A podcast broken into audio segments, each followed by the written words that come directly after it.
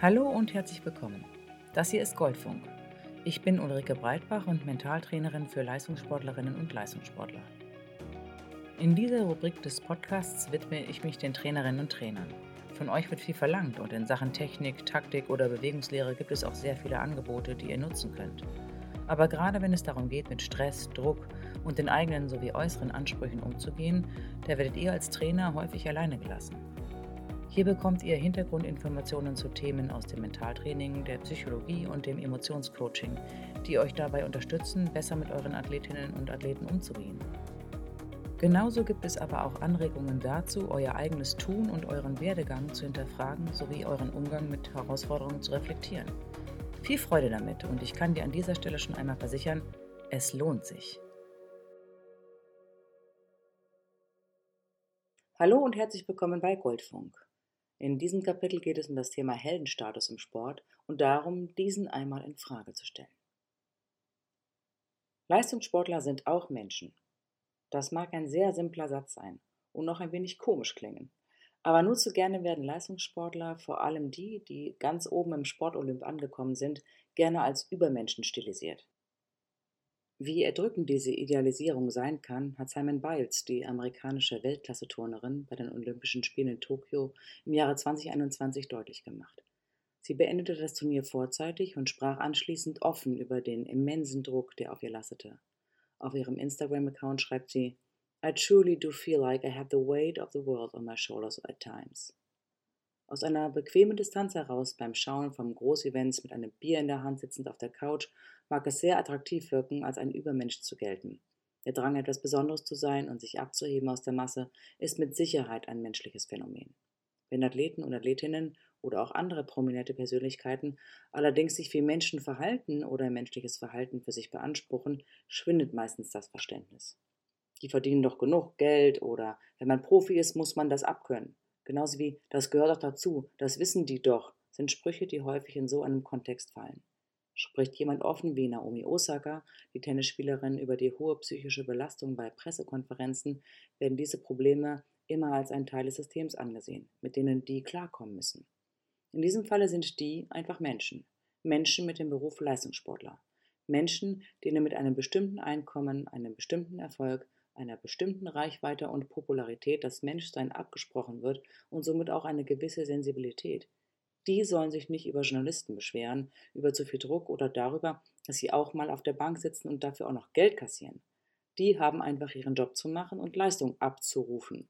Für das Land, für die Fans, für die Ehre, als wären sie eine Maschine. Bei dem einen oder anderen Athleten kommt sogar der große Rummel über Nacht. Von heute auf morgen stehst du im Fokus und der Scheinwerfer ist voll auf dich gerichtet. In einer Netflix-Dokumentation über Naomi Osaka beschreibt die Tennisspielerin genau diese Situation mit den Worten Niemand bereitet dich darauf vor. Diese Leistungssportler, die auch Menschen sind, haben genauso das Bedürfnis, Teil einer Gemeinschaft zu sein, sich zugehörig zu fühlen und sie fühlen alle Arten von Emotionen, auch Angst, auch Trauer, auch Zweifel oder Scham. Diese Emotionen gehen nicht einfach weg, nur weil man oder Frau auf einmal zur Nationalmannschaft gehört, EM-Favorit ist oder Olympiasieger geworden ist. Es ist wichtig, Leistungssportler und Leistungssportlerinnen, egal wie erfolgreich sie auch sein mögen, wie Menschen zu behandeln, wie soziale und emotionale Wesen, die wir alle sind. Je größer der Erfolg, desto dünner wird dadurch manchmal der Pool an Menschen, die wirklich auch an der gesamten Person das Interesse haben und sich nicht nur im Lichte der Leistung sonnen möchten, die auch noch da sind, wenn es darum geht, gesund zu werden, sich auszuruhen oder sich alltäglichen Herausforderungen zu stellen. Aber es müssten noch nicht einmal die herausragenden Leistungen sein, damit ein Leistungssportler einen gewissen Heldenstatus auferlegt bekommt. Alleine die Tatsache, dass jemand einen großen Teil seiner Zeit einer Sportart oder dem Erringen von Leistung verschreibt, ist ein Grund dafür, diesen Menschen etwas Besonderes zuzuschreiben. Ich denke, eine hohe Zahl an Leistungssportlern und Leistungssportlerinnen genießt in gewisser Weise auch diesen Sonderstatus. Schwierig ist es immer dann, wenn Athleten und Athletinnen mit unangenehmen Emotionen in Kontakt kommen, Angst vor einem Wettkampf haben oder einem Gegner, eine heftige Niederlage erleben oder einfach Leere fühlen nach der Beendigung eines wichtigen Turniers. Wenn sie Unsicherheiten einholen, sie Zweifel haben an sich, ihrer Leistungsfähigkeit oder sich minderwertig fühlen. Athleten können sehr tief fallen, wenn die Erwartungen hoch sind. Deshalb ist es so wichtig, das Menschsein, das Normalsein genauso anzunehmen wie die besonderen Herausforderungen. Es ist das Aufgeben des eigenen Heldenstatus. Es ist das, was wir empfinden, wenn wir davon sprechen, dass jemand geerdet ist. Dass die Menschen wissen, dass es ein Leben neben der Bahn, der Bühne oder nach dem Sport gibt. Simon Biles formuliert es mit den Worten There is more than gymnastic. Natürlich ist das soziale Umfeld der Athleten von großer Bedeutung. Aber auch als Trainer oder Trainerin hast du die Möglichkeit, einen Einfluss auf die Sicht des Lebens zu haben, indem du dich auch für den Menschen interessierst, der in jedem Athleten steckt, für den Hintergrund, die Interessen und Besonderheiten eines jeden Individuums. Welche Interessen haben deine Athleten noch? Welche Musik hören sie? Spielen sie vielleicht sogar ein Instrument? Welche Leidenschaften pflegen sie? Welche Sprachen sprechen sie? Oder haben sie einfach eine sehr starke Stimme und Meinung, setzen sich für andere ein oder brennen für bestimmte Themen?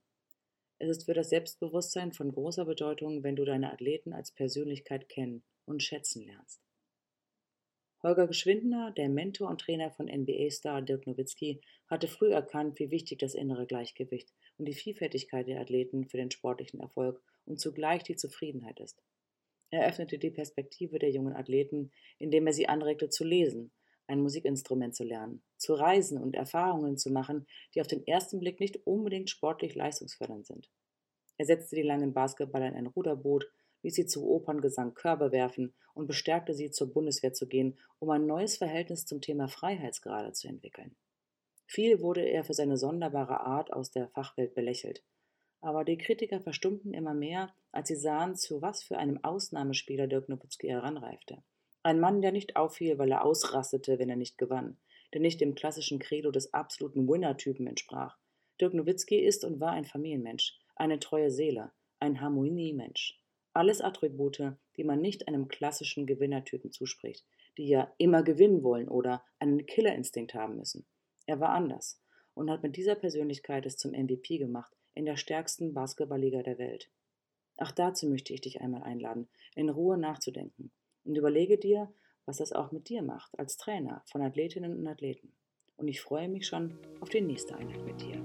Ciao.